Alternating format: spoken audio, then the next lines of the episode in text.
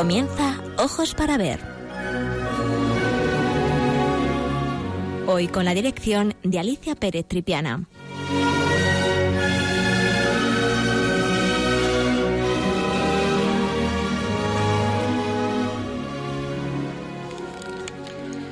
Buenos días, queridos amigos de Radio María, de nuevo con todos ustedes para hablar de arte. Estamos en una fecha muy especial, pues como todos ustedes ya saben, Radio María cumple 18 años, su mayoría de edad. Muchos de ustedes han llamado para felicitar a la Radio de la Virgen, así que yo también quiero unirme a esta celebración con un pequeño homenaje a nuestra queridísima Madre del Cielo y aprovechando que estamos celebrando este año el tercer centenario del nacimiento del rey Carlos III, he decidido hablarles del rey ilustrado que como todos ustedes conocen se le aplicaba el cariñoso apelativo de ser el mejor alcalde de Madrid. Lo cierto es que fue un gran rey, del que hablaré un poquito más adelante en, una, en un breve resumen de su vida y de su reinado. Pero he querido hacer hincapié en algo que tiene que ver, tiene mucho que ver con la Virgen María. Y es que el rey, el monarca, fue el que creó una, una, orden, la orden de la real y distinguida orden de Carlos III, y la puso bajo la protección de la Inmaculada Concepción. Sabemos que Carlos III era muy devoto desde su infancia de la Virgen María, y ello unido al deseo de identificarse desde el comienzo de su reinado con los sentimientos inmaculistas de la sociedad española, le llevó a proponer a las Cortes del 17 de junio de 1760 como patrona de España a la Virgen Santísima en el misterio de su concepción inmaculada. Proposición que inmediatamente fue aceptada y que el rey trasladó a la Santa Sede.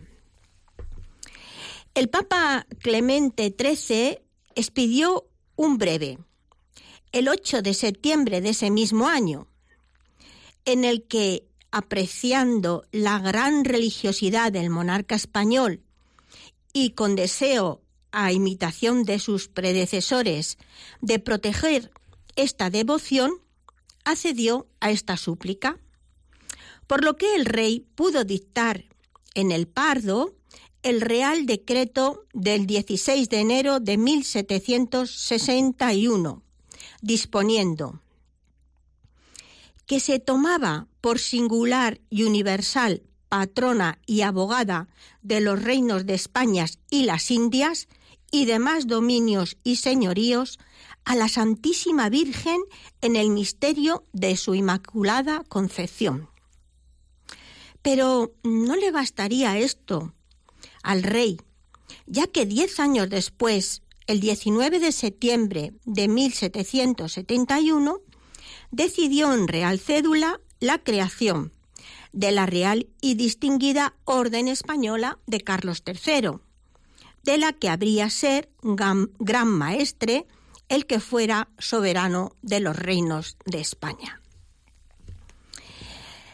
Aunque esta Real Cédula de creación es, como hemos dicho, de septiembre de 1771, Carlos III no hizo públicas las disposiciones que habrían de regular la distinción hasta el 24 de octubre.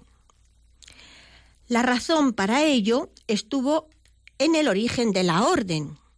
El futuro rey y príncipe de Asturias, Carlos, llevaba cinco años de matrimonio sin hijos por lo que al nacer el primer infante quiso su abuelo, Carlos III, dejar constancia de su gratitud a Dios, al que afirmaba haber rezado en espera de la continuidad de la dinastía. Y en especial a la Virgen María, en su advocación de Inmaculada Concepción y de quien se declaraba el rey profundamente devoto. Así, en la fecha señalada, cuando la nuera del rey había podido asistir al primer oficio religioso con el niño en brazos, quiso el rey promulgar las normas de concesión, nombrándose a sí mismo gran maestre de la orden y fijando en sus herederos siempre que ostentasen el título de rey de España, el mismo tratamiento y cargo. Aunque el infante y varios hermanos murieron poco después, Carlos III mantuvo su compromiso, si bien el número de cruces otorgadas fue muy reducido por el pesar del el monarca.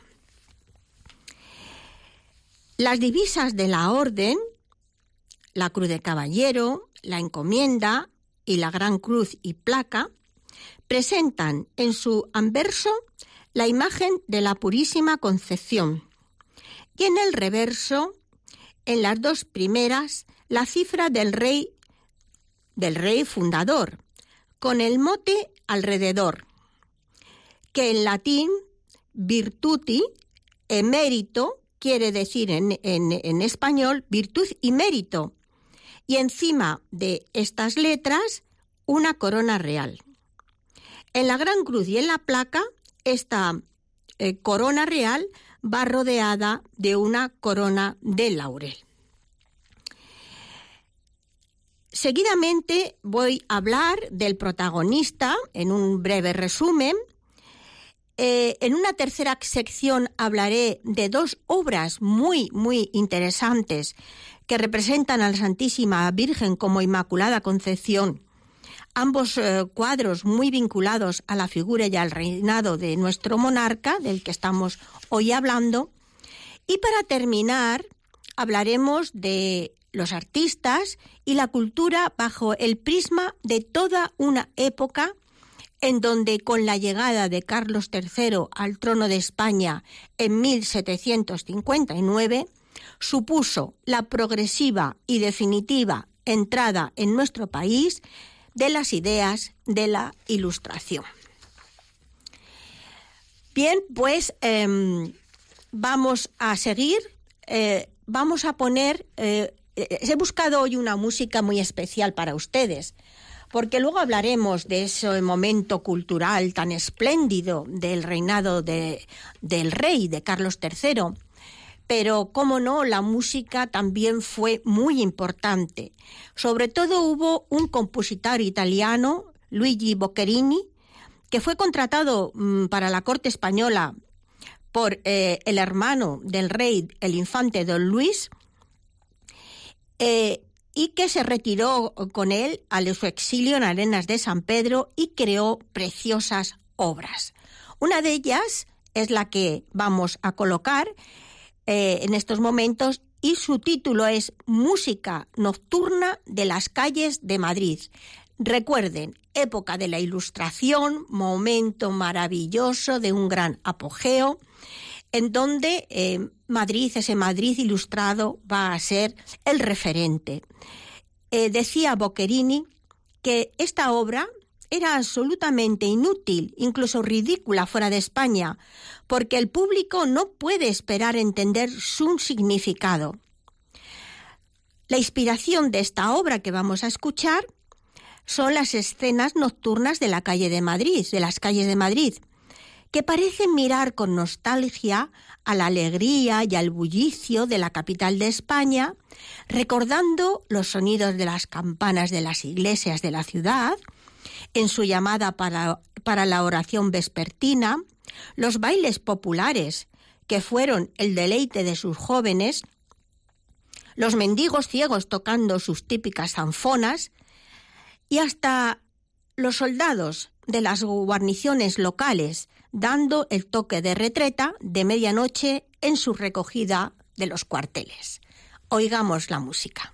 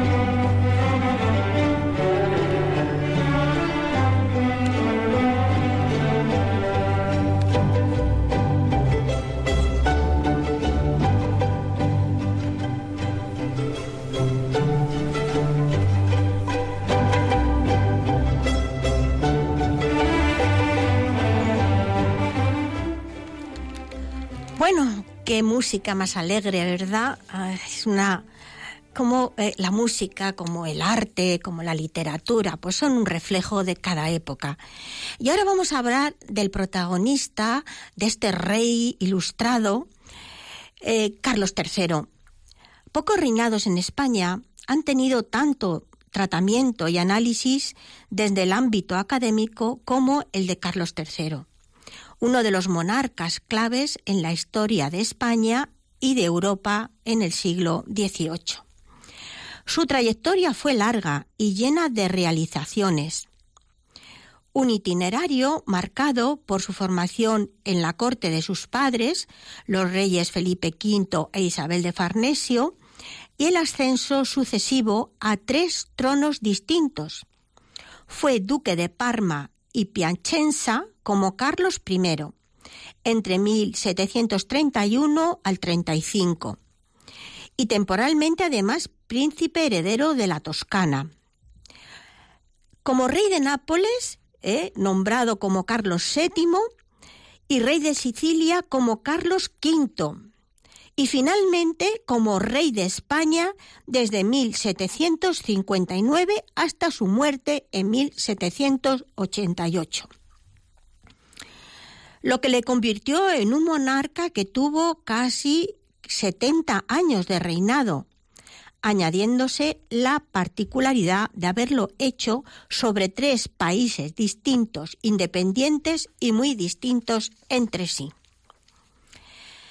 Carlos eh, nació el 20 de enero de 1716 en el Alcázar de Madrid. Era hijo de Felipe V e Isabel de Farnesio. 43 años después, los madrileños contemplaban la entrada en la capital de un personaje eh, bastante feo. Es cierto, lo vemos en las obras, sobre todo de Goya, también de Antonio Rafael Mengs, pero con un gesto simpático y bondadoso que inspiraba confianza. Era el rey de España. Contrajo matrimonio con María Amalia, hija del rey Federico Augusto III, duque de Sajonia y rey electo de Polonia, una mujer de fuerte personalidad y de carácter arrogante y distante. El 27 de septiembre de 1760, menos de diez meses después de su llegada a la villa y corte, se extinguió la vida de la reina, que durante 22 años había sido una compañera inseparable de don Carlos, a consecuencia de una afección pulmonar apenas contaba 30 años. El rey, viudo, con 44 años de edad, pero el amor que había experimentado por su mujer, dicen las crónicas que era tan grande que no quiso volver a contraer matrimonio, rechazando resueltamente, con la firmeza natural que le caracterizaba, cuantas propuestas de matrimonio le propusieron. Lo cierto es que del fruto de este matrimonio, eh, pues habían nacido trece hijos, de los cuales le acompañaron seis a Madrid y dos se quedaron en, Nápoles, el resto pues eh, fallecieron en su más tierna infancia. Recuerden ustedes momentos eh, donde los infantes, la infancia, los niños morían muy pronto por las terribles enfermedades que no se podían atajar. Pero don Carlos era un buen padre de familia, un esposo intachable y gobernó ejemplarmente sus posesiones italianas. Lo cierto es que la población de Nápoles y Sicilia quedaron profundamente afectadas cuando se les comunicó que Fernando VI había fallecido sin descendencia, por lo que su hermano, realmente su hermanastro, Carlos, era llamado a reinar en España. Cuando fueron conscientes de su inevitable marcha, reconocieron que a la llegada de Carlos a Nápoles el país era víctima de la escasez, del feudalismo y que él consiguió reducir el poder de esas clases dominantes, haciendo resurgir una clase media acomodada, en donde se empezaron a olvidar del hambre, también saneó la hacienda, organizó la administración del Estado, etc. A todo esto se le añaden obras públicas como acueductos, vías de comunicación, fundaciones benéficas, protección a las investigaciones arqueológicas. Recordamos cómo apoyó las prospecciones arqueológicas de Herculano y Pompeya.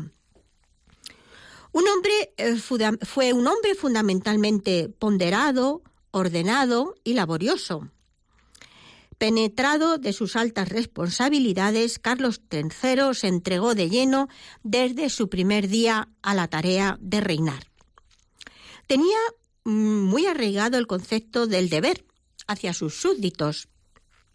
Mi sistema es ser amigo de todos y hacerme respetar por ellos, decía. Y su lema favorito era primero Carlos y después rey.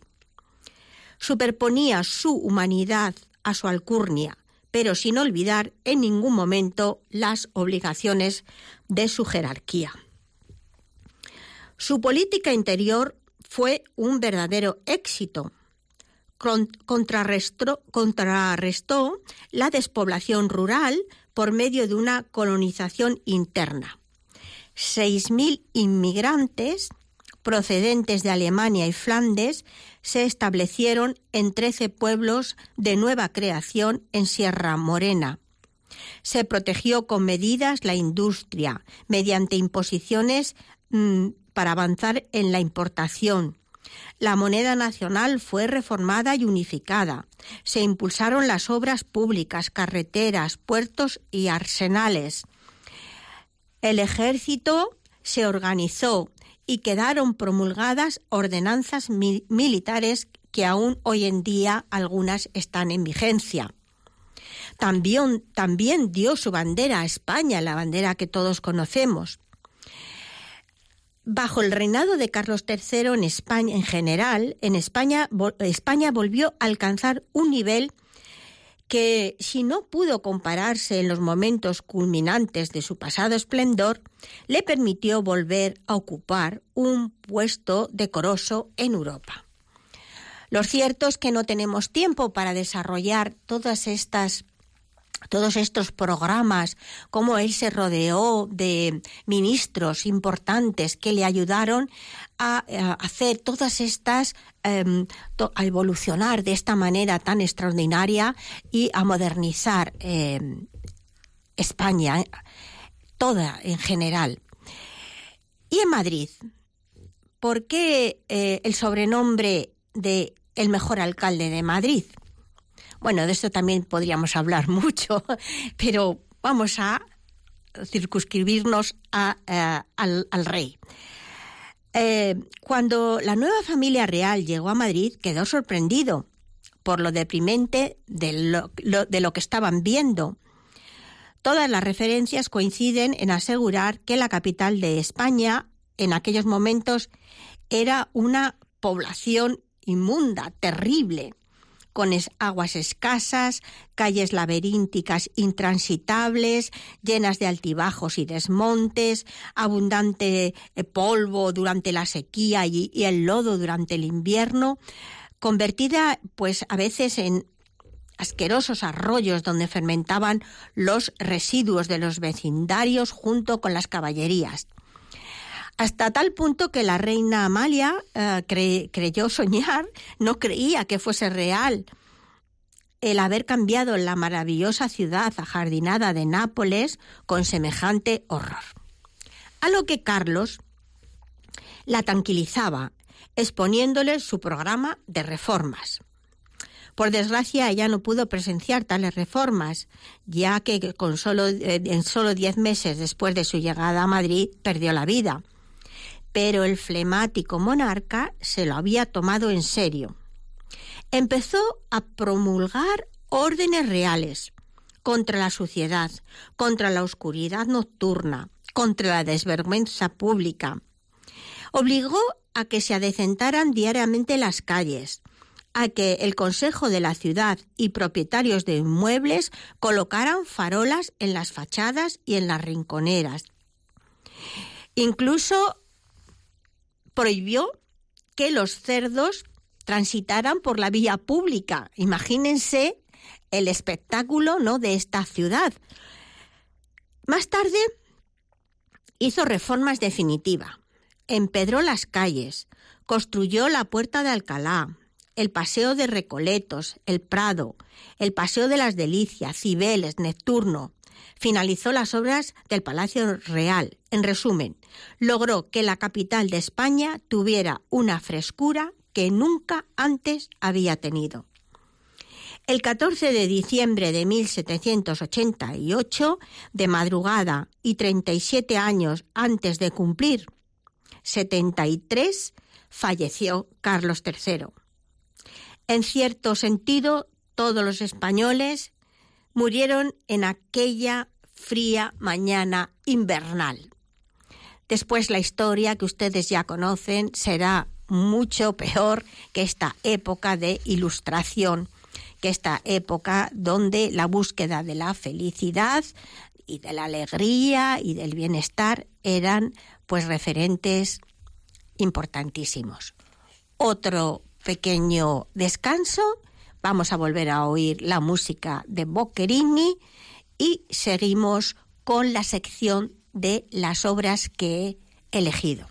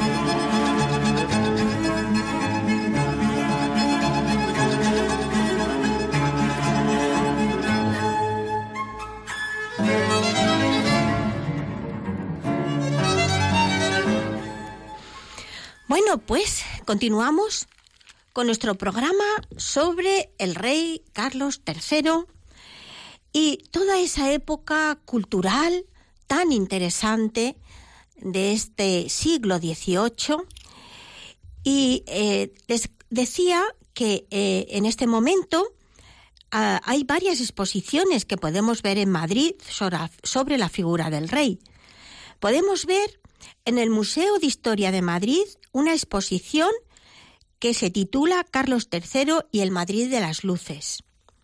En la Real Academia de Bellas Artes de San Fernando podemos ver la exposición de Carlos III y la difusión de la antigüedad.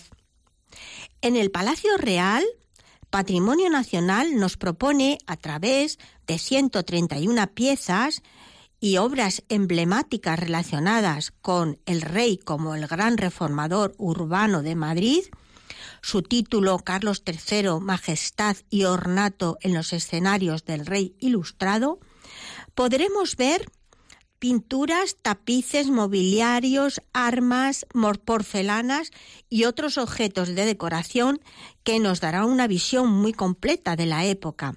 Y finalmente, en el Museo Arqueológico podremos ver la exposición titulada Carlos III, proyección exterior y científica de un reinado ilustrado.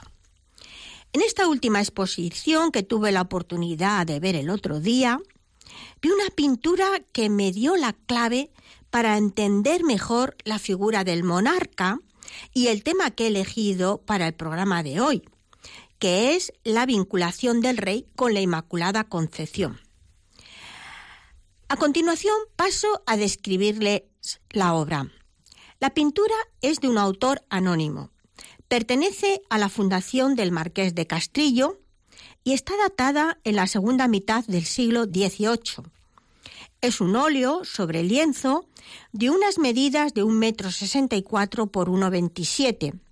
Su título, La Inmaculada Concepción como patrona de todos los territorios de la monarquía española. Estilísticamente no es una obra que destaque por sus cualidades artísticas. Sin embargo, es sumamente interesante por su iconografía. Lo que vemos. En la parte superior de la obra aparece la figura de la Virgen María, representada con la iconografía tradicional de la mujer apocalíptica, coronada con doce estrellas, sus pies apoyados en una media luna creciente y a su alrededor un extraordinario halo de luz dorada. Los colores de su túnica y manto son asimismo los tradicionales. Blanca la túnica, recordando su pureza, y azul el manto, símbolo de realeza y del cielo, cuajado de estrellas doradas y sustentado por graciosos, graciosos angelitos. A la derecha de la imagen y bajo su manto protector, la figura de Carlos III, que de rodillas y revestido con manto de armiño, porta en sus manos la corona real, ofreciéndosela humildemente a la Virgen. María gira su cabeza y mira con dulzura a la figura del rey, aceptando y agradeciendo su ofrecimiento. Seguimos recorriendo con nuestra mirada el cuadro y vemos cómo el artista ha colocado como peana de estas dos figuras un imponente escudo del rey, en el que aparecen las insignias de los diferentes territorios de la corona española. Este escudo, a su vez, se apoya sobre dos grandes orbes, sobre dos grandes bolas del mundo, cruzadas por una inscripción, escrita en latín, Utrunque virtute protego, cuya traducción es protejo a ambos con la virtud.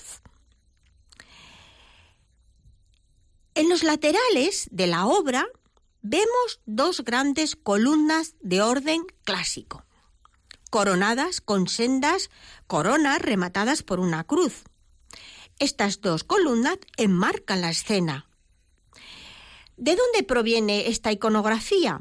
Pues del escudo de el primero de nuestros eh, monarcas de la, de la rama de los Augsburgos españoles, del rey Carlos I de España y V de Alemania con un claro sentido alegórico y mitológico, pues recordamos como en la mitología griega, Hércules fue el héroe que abrió el paso desde el mar Mediterráneo al Atlántico, separando con su magnífica fuerza las dos columnas naturales, dos altos peñones que cerraban el paso y desde el que se pensaba que no había nada más allá. De ahí el nombre que las acompañaban, non plus ultra.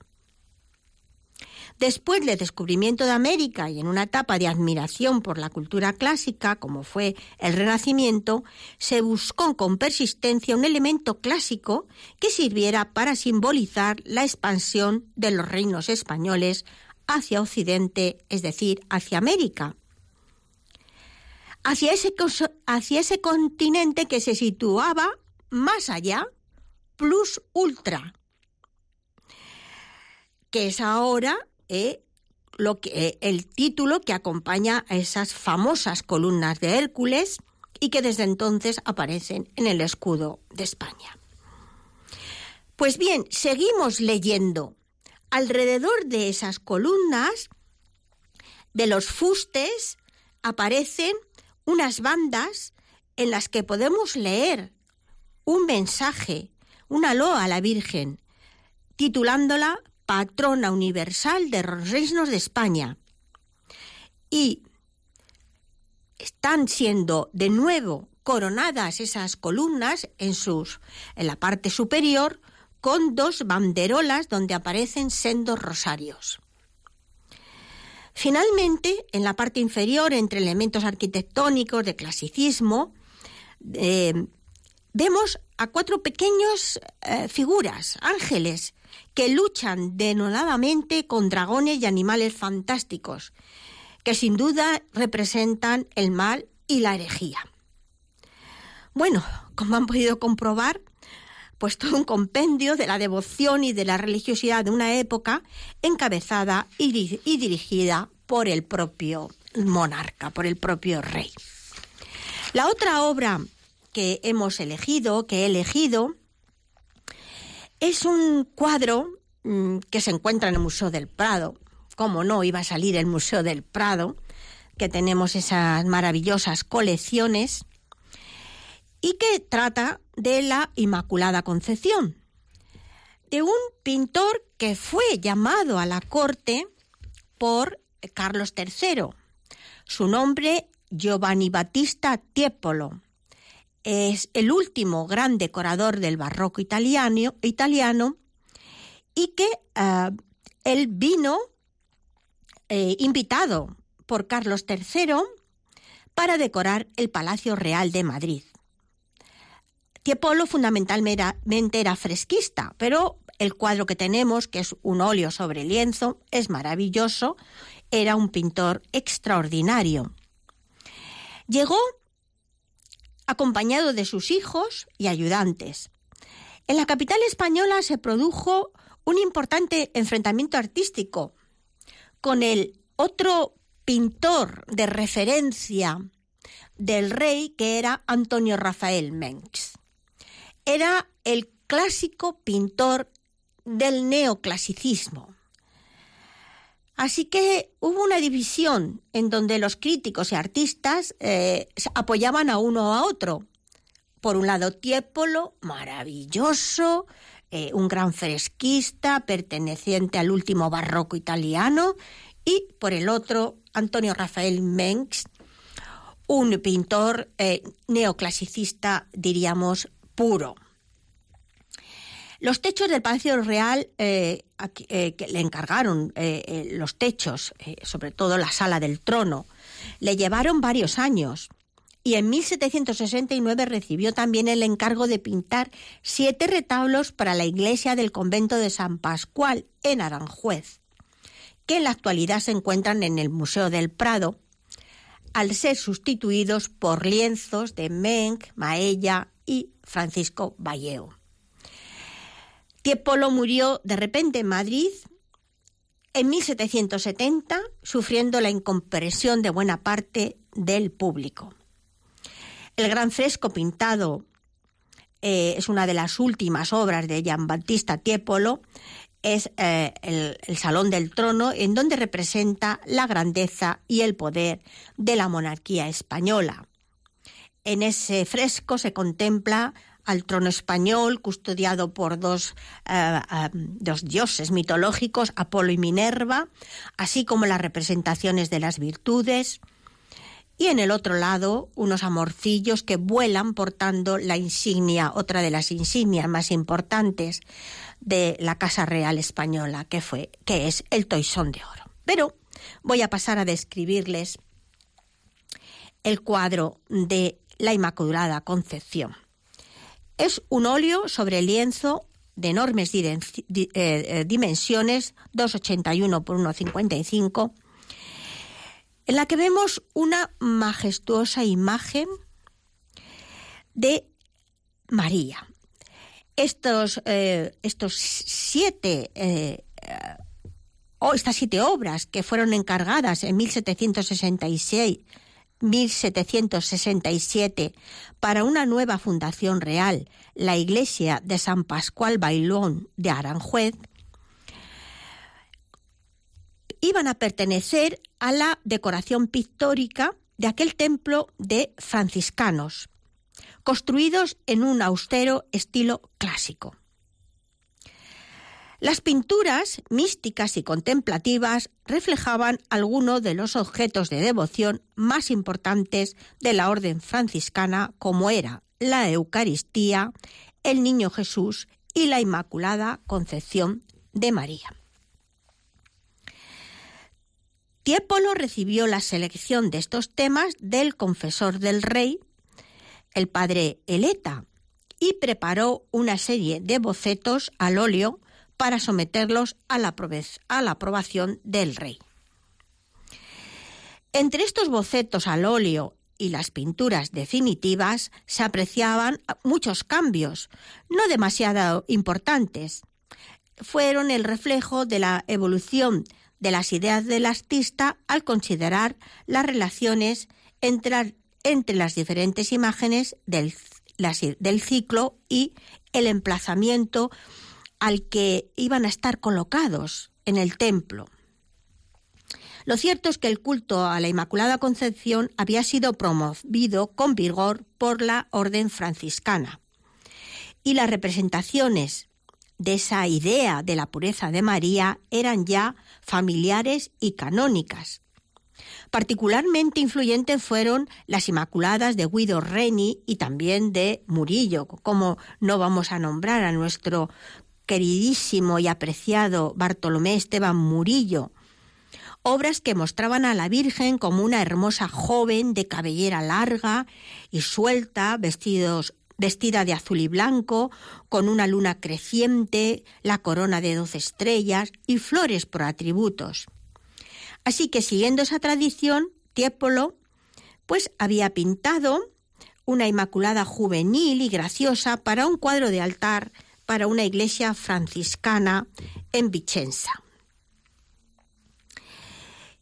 En el boceto al óleo para el cuadro de Aranjuez subrayó la feminidad y la humanidad de María, flanqueada por ángeles que sostienen su delicada figura.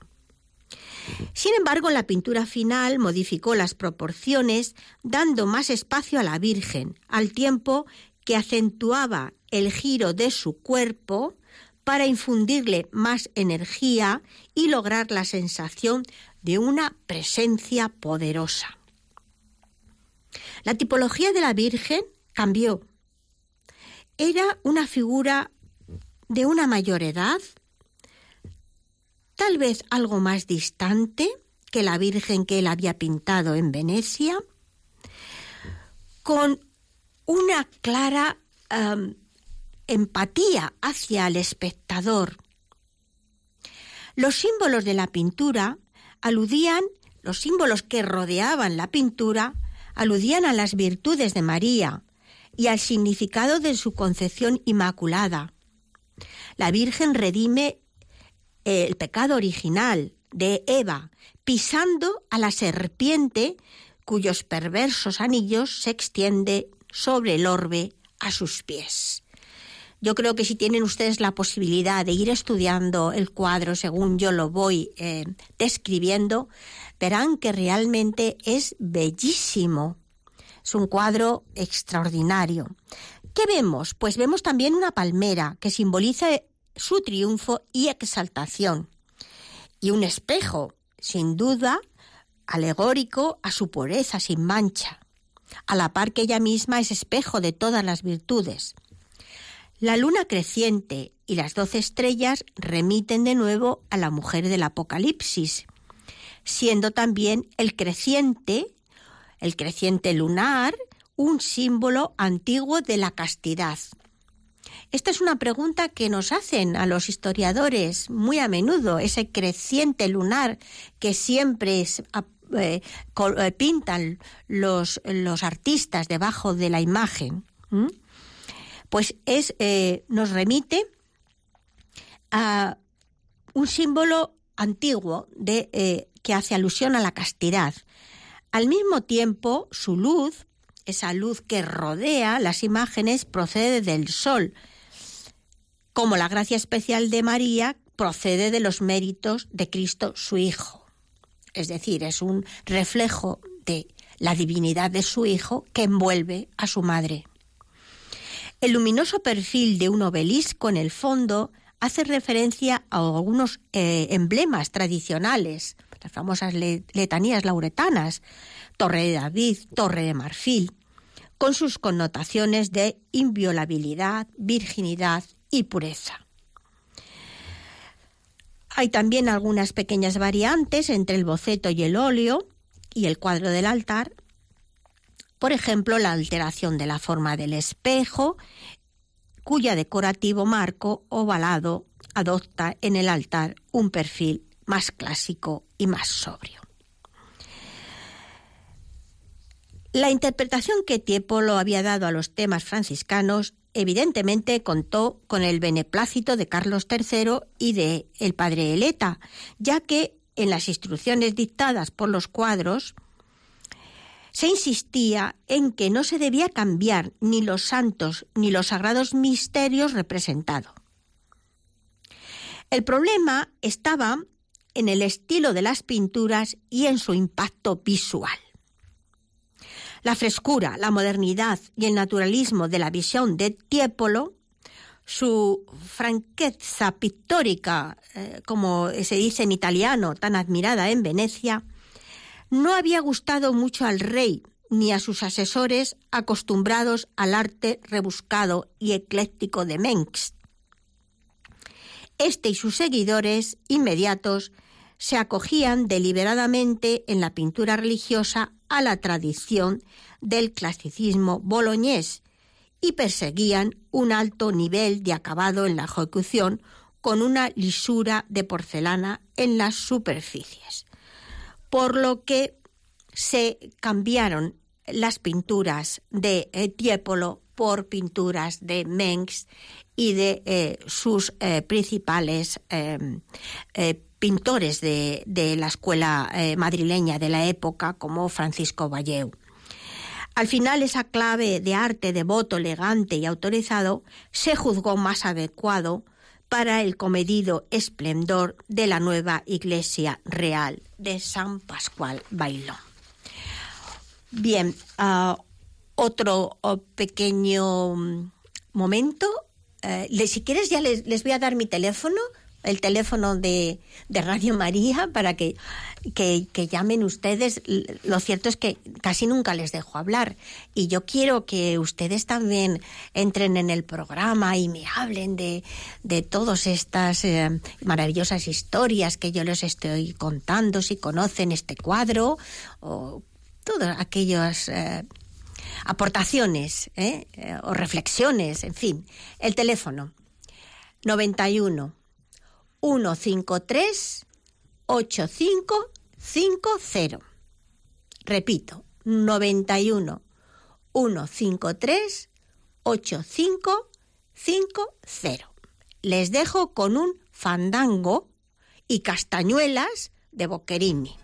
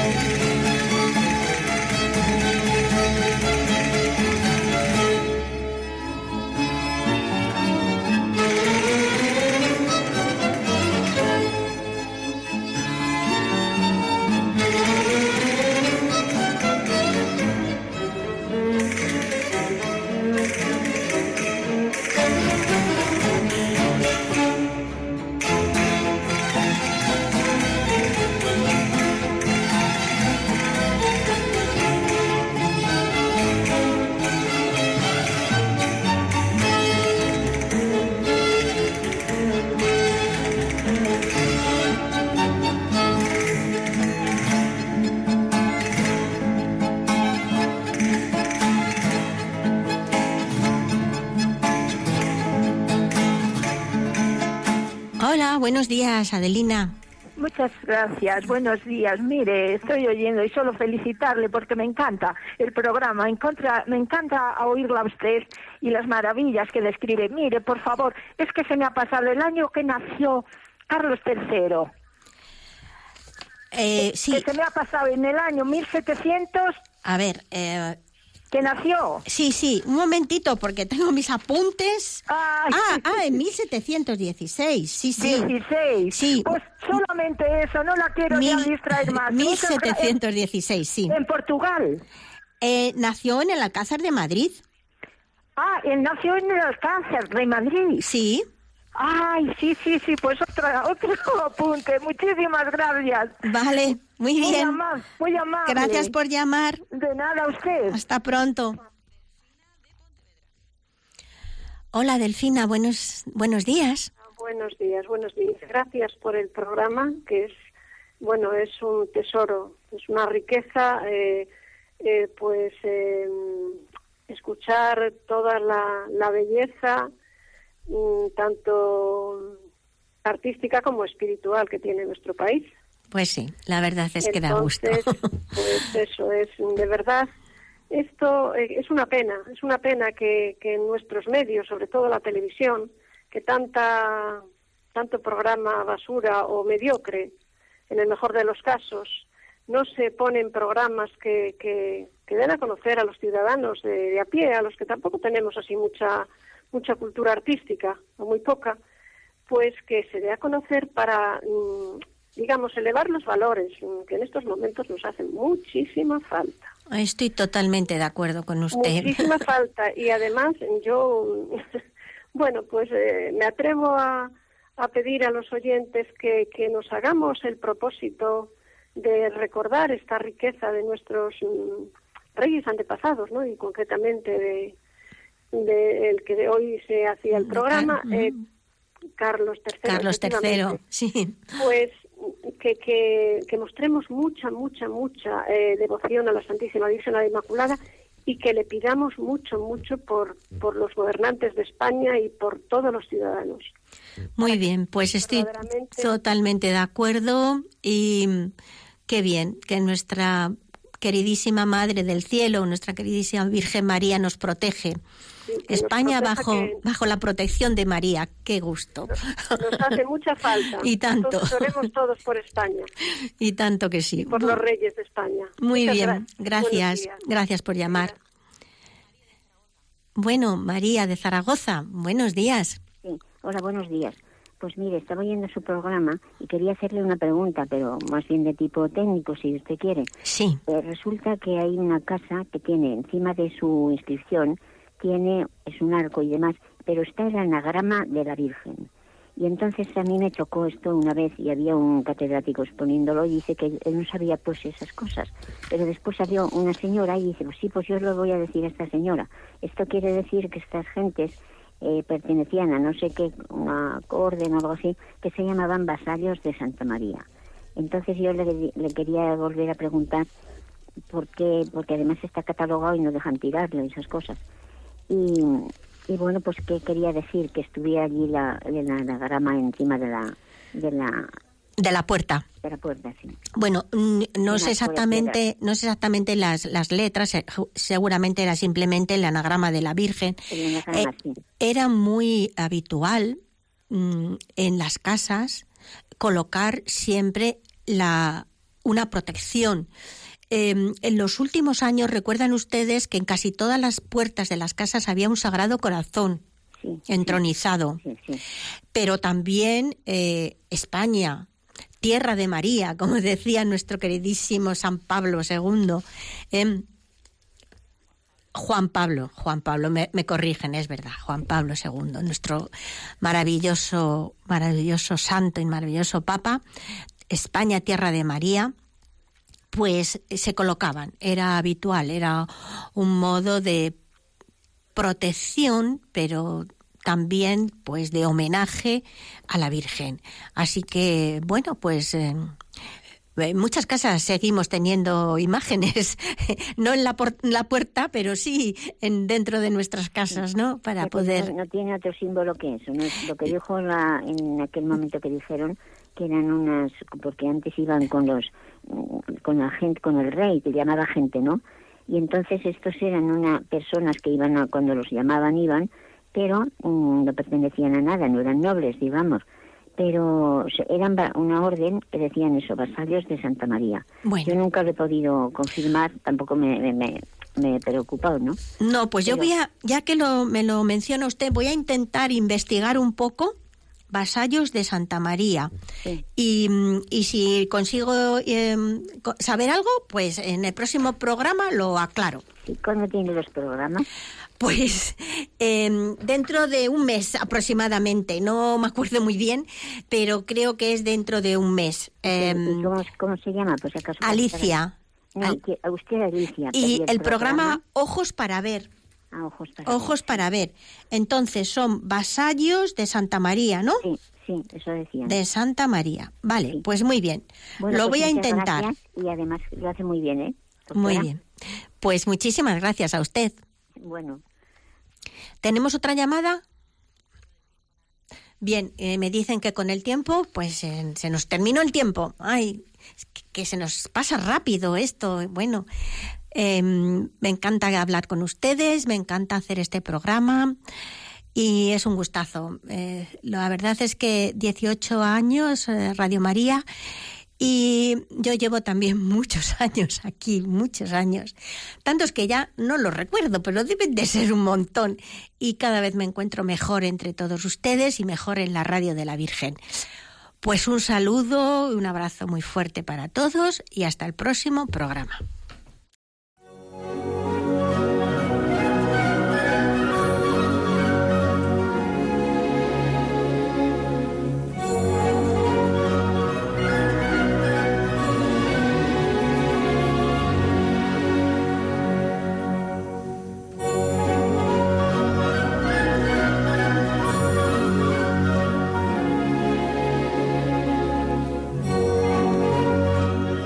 Escuchado en Radio María Ojos para Ver.